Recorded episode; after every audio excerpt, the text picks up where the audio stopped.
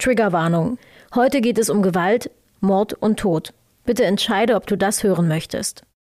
Beide Opfer ähm, wurden in der Wohnung zerteilt und lagen auch länger in der Wohnung und hatten definitiv auch die entsprechenden Erscheinungen. Polizeinotruf, guten Tag. Achtung, alle verfügbaren Einheiten im Zentrum, bitte sofort. 141 bitte. Zielperson ist männlich, ca. 1,80 groß und dunkel Hier gekleidet. Passat 3, geht auf 2000 Fuß. Hier 1522. Verstanden. Zugriff, Zugriff! Polizeifunk, der Podcast der Polizei Sachsen. Mit spannenden Einblicken in den Polizeialltag, Karrieremöglichkeiten, Stories und Persönlichkeiten. Hallo und herzlich willkommen bei Polizeifunk, dem Podcast der Polizei Sachsen. Ich bin Franzi, Redakteurin und neben mir sitzt Polizeioberkommissar Christian. Wir sind heute hier in Leipzig zu Gast in einem Büro bei der Kripo und wir sprechen über einen der spannendsten aufgeklärten Mordfälle hier bei uns in Sachsen. Worum es genau geht, hört ihr jetzt. Leipzig, Donnerstag, 21. April 2016. Ein Spaziergänger macht am Nachmittag im Elsterbecken eine grausame Entdeckung. Er findet den Torso einer Frau. Bei der anschließenden Suchaktion durch Polizei und Feuerwehr werden noch weitere Leichenteile gefunden. Die akribische Arbeit beginnt. Während die Identität des Opfers bald feststeht, gibt es lange keine Hinweise auf den möglichen Täter. Im November desselben Jahres verschwindet eine zweite Frau in der Gegend. Sie sollte am Ende der Schlüssel zum Doppelmörder Dovcin D. sein. Wie das alles ablief, was die Polizei für Ermittlungen angestellt hat, das wollen wir heute klären mit unserem Gast Lutz Mädler. Er ist Kriminaldirektor und war damals Leiter der Ermittlungen. Hallo und herzlich willkommen. Einen schönen guten Tag. Hallo. Hi. Lutz, nachdem sich der Zeuge dann äh, meldete bei der Polizei und sagte, er hätte dort was gefunden im Elsterbecken, äh, wie ging es dann weiter? Wie beginnt die polizeiliche Arbeit dann bei so einem Fall? Ja, also am dem Abend des Fundes, an diesem 21. April, hat man natürlich erstmal alles versucht, das zu sichern ähm, oder in Augenschein zu nehmen, was erstmal feststellbar war. Das war zum einen dieser Torso und aufgrund dieser Umstände fehlende Arme, fehlende Beine, Kopf noch dran, aber ähm, eher weniger wahrscheinlich, dass das Tierfraß oder sonstiges war, mussten wir vom Tötungsdelikt ausgehen. Deswegen ganz akribische, vorsichtige Arbeit. Und an dem ersten Abend war die Feuerwehr im Einsatz äh, im Rahmen dieser Suche. Und am nächsten Tag kam dann die Taucher der Bereitschaftspolizei, die alle fehlenden äh, Körperteile noch äh, feststellen konnte in dem Elsterflutbecken. Ist recht schwierig, äh, ist ein sehr trübes Gewässer. Deswegen mussten sich dort die Kolleginnen und Kollegen vortasten, haben das aber, wie gesagt, alles ähm, auffinden können. Und dann ähm, ist es ganz wichtig, dass das so schnell wie möglich zur Rechtsmedizin geht, zu der entsprechenden Untersuchung. Und das Novum in dem Fall war, dass wir das äh, durch die äh, TU Dresden in Zusammenarbeit mit dem LKA bei uns haben einscannen lassen, diese Leichenteile, insbesondere diesen Torso. Ähm, und das wurde auch später reproduziert äh, mit dem Ergebnis, dass dann klar war, dass ähm, das viel dafür sprach, dass das in ein relativ kleines Transportmittel passt, wie zum Beispiel in einen Koffer oder einen Einkaufstrolley. Und auch die Erscheinungsform vor Ort, das heißt, wo diese Leichenteile aufgefunden wurden, ähm, haben dafür gesprochen, dass die unmittelbar unter diese Landauer Brücke verbracht wurden, also nicht geworfen wurden von der Brücke.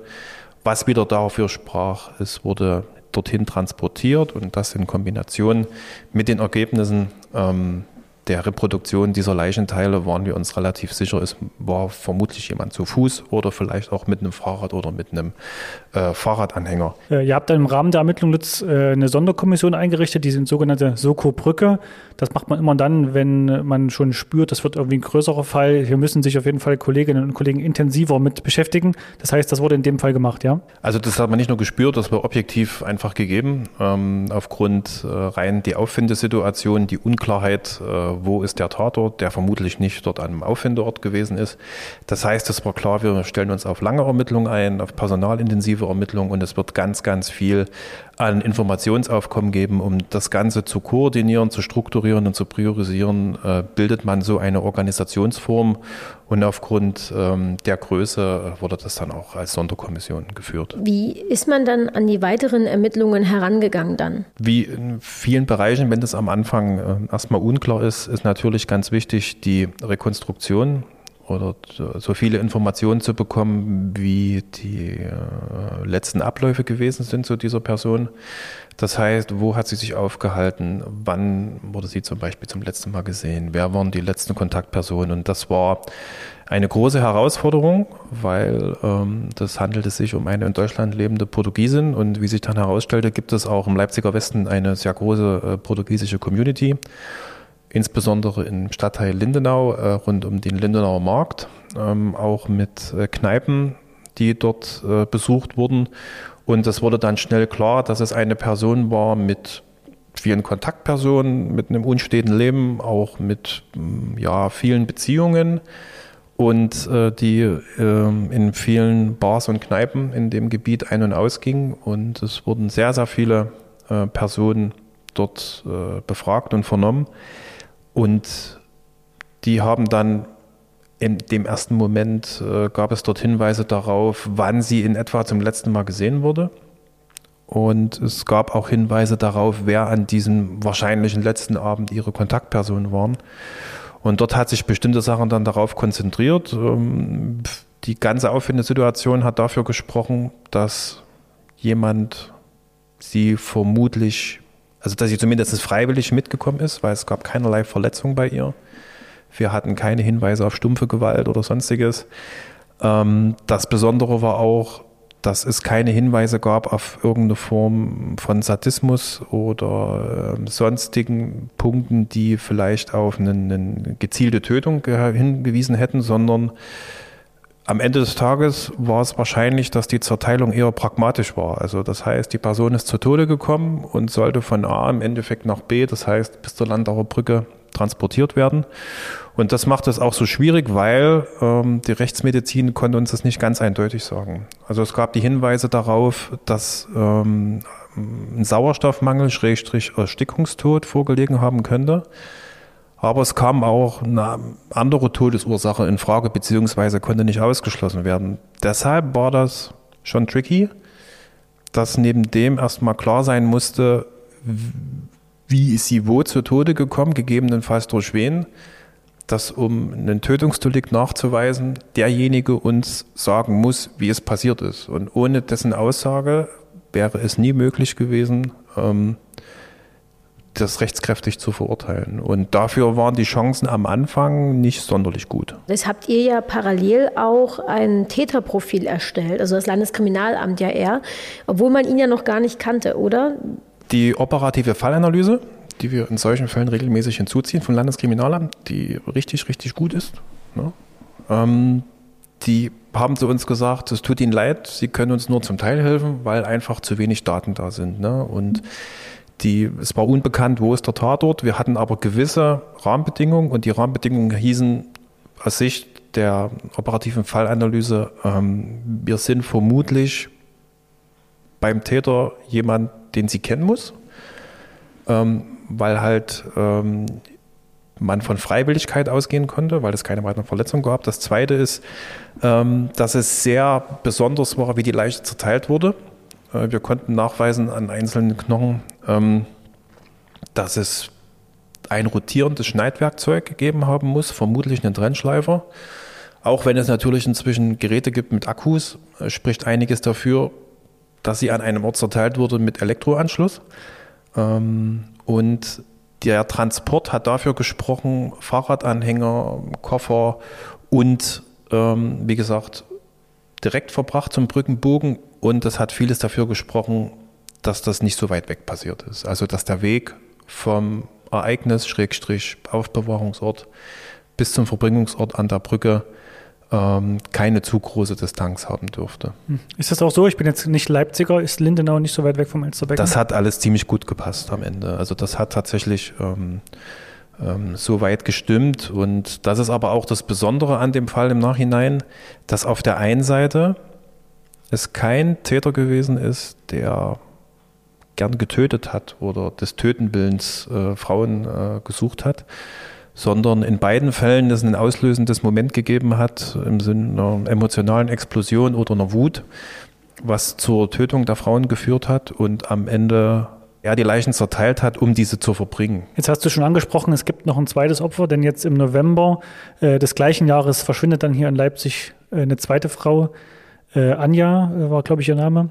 Jetzt wird das ganz spannend. Man hatte ja bis zum jetzigen Zeitpunkt keinen Hinweis auf den Täter so richtig, ne? Also das war das Schwierige. Also es wurden ganz, ganz große, wir haben ja einen ganz, ganz großen Aufwand betrieben, rein in den Ermittlungen, in den Untersuchungen, in all das, was so ein einfiel. Und ähm, das gab auch besondere Erscheinungen auf der Leiche selber vom ersten Opfer, ähm, die versucht wurden im Zusammenhang zu bringen, wo man wusste, es sind keine Leichenflecke, es muss eine Reaktion gegeben haben mit dem Untergrund. Das war ein ganz markantes Muster. Und dann gab es ähm, Ende November einen Vermisstenfall.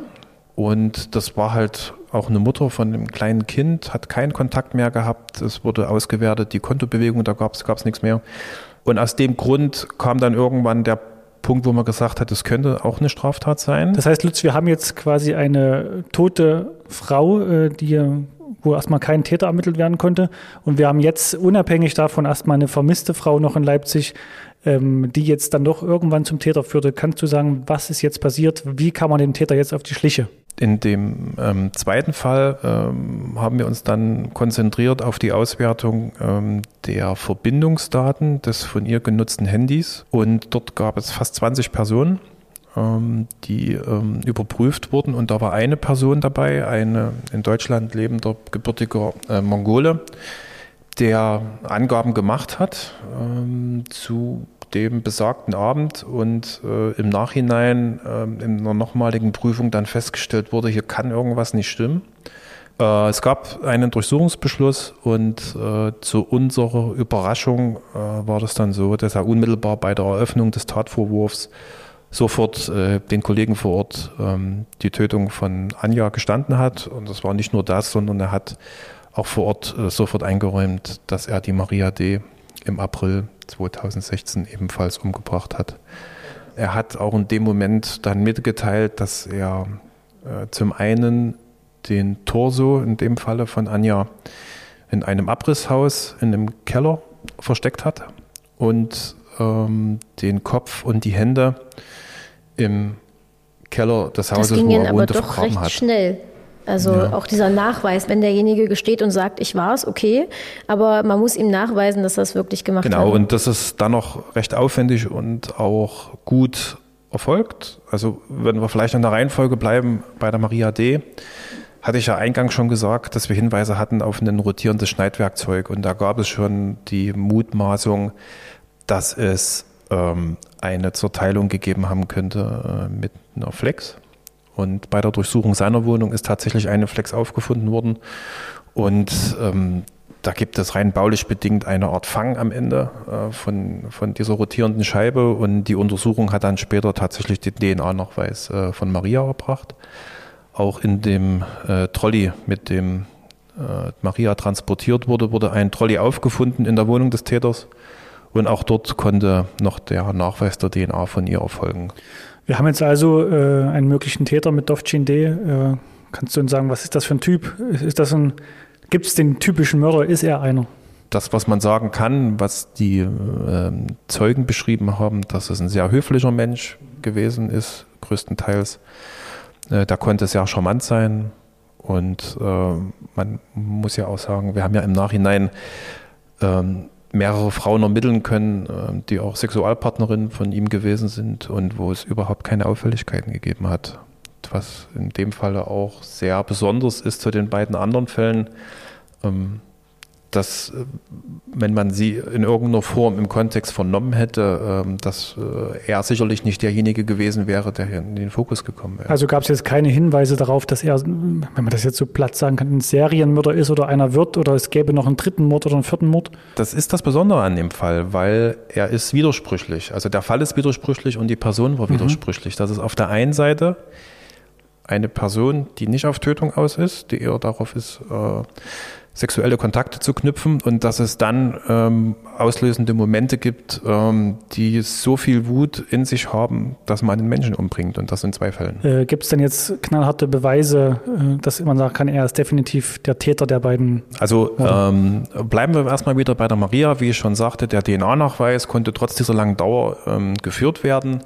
Die Angaben, die er gemacht hat, also das heißt, sie ist mit ihm mitgekommen, ähm, aus einer Bar, wo er sie getroffen hat. Das deckte sich eigentlich auch mit unseren Erkenntnissen. Dann, äh, dass sie offenbar einvernehmlichen äh, Geschlechtsverkehr hatten, die beiden, und äh, danach sie aber von ihm Geld wollte. Ähm, wir wissen, Maria war recht unstet, hatte große finanzielle Probleme. Das passte auch zu unseren Ermittlungen. Und er hat aber gesagt, nee, er zahlt nicht. Und hat sie wohl gesagt, da zeigt sie ihn an. Und das war der Moment, wo er dann offenbar explodiert ist. Und das passt. Also das hat wirklich gepasst, auch von unseren Erkenntnissen. Also das heißt, äh, auch die Heimtücke, es konnte rechtsmedizinisch zumindest noch nachgewiesen werden, dass das Ganze von hinten, also der Erwirkungsvorgang vermutlich gewesen ist. In dem zweiten Fall, in, bei, bei Anja, äh, konnte auch noch der DNA-Nachweis geführt werden. Ähm, bei ihm in der Wohnung, das sind Untersuchungen durchgeführt worden und es konnte auch trotz diesen, dieser, dieses Zeitraumes, der da verstrichen war, ähm, das rechtssicher nachgewiesen werden, dass die Zerteilung in dieser Wohnung erfolgte. Der ganze Vorgang an sich, wie das bei Anja ablief, das war eher schwierig, aber hier gab es ganz interessante Erkenntnisse aus der Auswertung äh, seiner Medien. Ähm, sie war in der Wave Gothic Szene äh, unterwegs und es gab einen Künstler, den ich bis dahin auch nicht kannte, einen schwedischen Gothic-Künstler, der heißt Henry Delacour. Und ähm, diesen Suchbegriff konnten wir bei ihm nachweisen, also in seinem Verlauf bei YouTube. Und äh, er hat überhaupt keine Beziehung gehabt zu dieser Musik oder zu dieser Szene. Also war klar, sie muss das eingegeben haben ne, und haben das angehört. Und dann gab es in dem Verlauf eher dann so, ich meine, das war Rock, Kuschelrock etc. Und dann gab es nach Mitternacht ähm, einen plötzlichen Bruch, auch in diesem Verlauf, zwei Stunden Pause. Und ich meine, es war dann gegen drei oder vier Uhr am Folgetag und da gab es dann Suche nach äh, pornografischen Inhalten im Netz und äh, das spricht vieles dafür, dass in diesem Zeitfenster, also zwischen dem ersten Bruch, zwischen die Musik und dann den pornografischen Inhalten, dass dort die Tötung erfolgte. Was ich halt auch spannend finde, äh, Lutz war jetzt bei der Anja zum Schluss, dass, die, dass er ja nicht so gleich den Körper zerteilt hat und weggeschafft hat und bloß weg, sondern die lag ja sogar noch einige Wochen in seiner Wohnung und er hat sie haltbar gemacht. genau, er hat halt sie mit Salz bestreut um sie haltbar zu machen. Und das konnte dann auch, er hat das selber angegeben und ähm, das konnte dann auch bei der rechtsmedizinischen Untersuchung tatsächlich noch festgestellt werden. Und ähm, das Haus ist so ein, ja, mal so ein typisches WG-Haus. Also wir konnten jetzt nachvollziehen, dass äh, in dem Zeitfenster der Tötung von äh, der Maria und von der Anja über 80 Personen dort ein- und ausgingen. Das sind alle vernommen worden und es hat niemand zu irgendeinem Zeitpunkt irgendein Geräusch gehört oder hat, was uns eigentlich am meisten erstaunt hat, irgendwelche Feststellungen zur Geruchsbelästigung. Ne? Weil beide Opfer ähm, wurden in der Wohnung zerteilt und lagen auch länger in der Wohnung und hatten definitiv auch die entsprechenden Erscheinungen. Ähm, äh, Verwesung ist immer mit einem sehr unangenehmen Geruch verbunden und dort hatten wir auch überhaupt keine, keine Hinweise darauf und auch irgendwelche Auffälligkeiten aus dem Haus hat dort niemand festgestellt. Und ähm, das, wenn man jetzt schaut, wie der Fall Anja weiterging, das heißt, er hat äh, den Torso verbracht in Abrissgrundstück nicht weit weg und den Kopf mit sehr viel Aufwand und äh, Teile der Hände ähm, im, im Keller vergraben ähm, dann konnte man wirklich sehen, wie diese roten Klinker ganz, ganz sauber herausgenommen und wieder eingesetzt wurden. Und äh, man hätte keine objektive Feststellung treffen können. Also wir wären da auch nie drauf gekommen. Es gab die Aussage von ihm, wir haben den Leichenhund eingesetzt und der hat in dem Keller angeschlagen, auch über Stein. Und diese Steine wurden dann vorsichtig abgetragen und da hat man schon gesehen, also die sind mit viel Akribie äh, wieder eingesetzt worden. Und ähm, tatsächlich ist dann der Kopf und die Hände äh, sind dann unter diesen Steinen im Keller ähm, aufgefunden worden. Schockt dich manchmal äh, noch, was ihr hier so tagtäglich erlebt? Man sollte nie, nie sagen. Wir haben äh, rein als Großstadt eine besondere Lage. Die haben andere Großstädte sicherlich genauso. Und es gibt nichts, was es nicht gibt. Und ich bin auch vorsichtig mit irgendeinem Satz, dass man alles erlebt hat oder dass da nichts mehr kommen kann. Das sollte man nie äh, sagen. Und äh, ich muss noch mal sagen, dieses Jahr 2016 hat äh, bei vielen echte Spuren hinterlassen, weil das war ja nicht nur dieser Fall, wenn man sich vielleicht erinnert, es gab noch die Hells Angels Schießerei äh, mit den United Tribunes, äh, auch ein umfangreiches Verfahren, ganz, ganz großer Aufwand. Dann gab es noch den Mord ohne Leiche mit einem afghanischen Dolmetscher und viele, viele andere Delikte. Und Kripo ist auch ganz wichtig, besteht nicht nur aus Tötungsdelikten, und ähnlichen Sachen, sondern aus ganz, ganz anderen, vielen, vielen schweren Straftaten, angefangen äh, von Raub über Einbrüchen. Das Thema Jugendkriminalität ist ganz, ganz wichtig, dass man das macht, dann Kriminalität äh, die Wirtschaftsstraftaten, die Betrugsstraftaten, alles das, was im Internet gerade abläuft, das geht ja ziemlich durch die Decke. Und äh, unser Servicebereich ist ganz, ganz groß, dass das die ganze Logistik brummt und dass das funktioniert, ist wichtig. Und unsere beiden Kriminalaußenstellen äh, arbeiten auch äh, sehr, sehr gut. Und ähm, da bin ich sehr, sehr froh, dass wir dort so viele hochengagierte Kolleginnen und Kollegen haben. Und das wollen wir nutzen, Lutz, äh, dir für den Einblick zu danken. Äh, heute, dass du uns dort in die Ermittlungsarbeit mal reinblicken lassen hast, äh, bedanken uns und sagen dann bis vielleicht bis zur Folge 2, 3 und 4. Ja, also ganz, ganz lieben Dank euch fürs Zuhören. Wenn euch das Ganze gefallen hat, dann abonniert unseren Podcast gerne. Ihr findet uns auf allen gängigen Podcast-Plattformen. Wenn ihr Anregungen oder Fragen habt, dann schickt sie gerne an podcast.polizei.sachsen.de. Das war Polizeifunk, der Podcast der Polizei Sachsen. Mehr über uns auf unseren Social Media Kanälen oder auf verdächtiggutejobs.de. Ihr wollt ins Team der Polizei Sachsen? Dann bewerbt euch jetzt für Ausbildung oder Studium mit Start 2024. Bewerbungsschluss ist der 31. Oktober. Alle Infos gibt's auf verdächtiggutejobs.de. Den direkten Link zur Bewerbung findet ihr in den Show Notes.